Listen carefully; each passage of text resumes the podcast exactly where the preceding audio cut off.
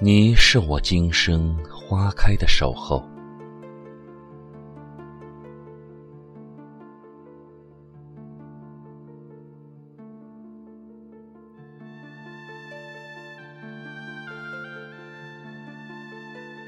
写下这个题目的时候，突然觉得我被一朵花的绽放眷顾了。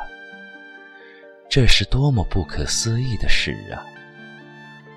对于花朵，我总会用与男人不相称的柔情来呵护它，来描写它，觉得世界上最美的事情就是守在一朵花的身边，谛听它的心语，欣赏它慢慢唱出的诗句，那样心就柔和了，生活就相新了，情感的寄托也会得到了。浪漫的窗口，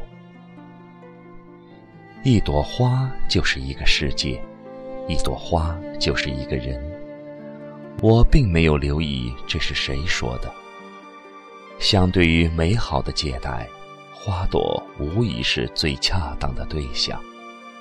它的魅力不仅仅是色彩和芬芳，更多的是一种存在。一种源于生命本身的独特情愫。我所认识的他，就是这样的一朵花。他生活在平常的事物里，贤淑善良，一种不标新立异的美，和细微的时光紧紧融合在一起。那是偶然的文字结构里的邂逅。单纯的抒情笔画，像白描，也有甜蜜的无忧和烦恼的真挚。它不太张扬，它在我诗歌中轻轻喂了一声。我就从中年的小径尽头回过身来，我看到了我失落很久的一个花园，正有一朵干净的笑容悄然地打开。她并不太美丽，和普通陌生人不同的是，她独有的内在引力。我发现了我心中良辰里的那个形象：素衫花裙，有一些俗尘，有一些诗意，有一些淡淡的阳光味道，像走过田间的一股微风，轻轻把心跳的故乡。抱在怀里，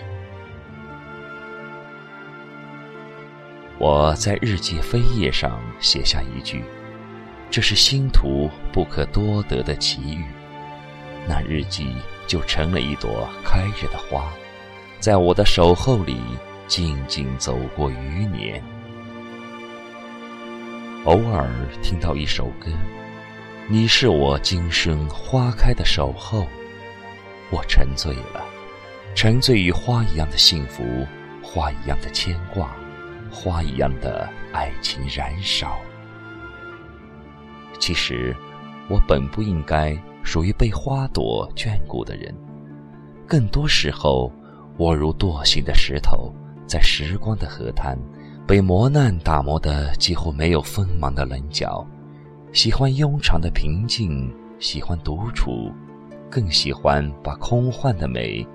栽植在中性的文字里，仿佛与现实的花瓣是熟视无睹的。这或许是我性格的弊端，喜欢孤独的吞咽自我的一小行人类的泪水。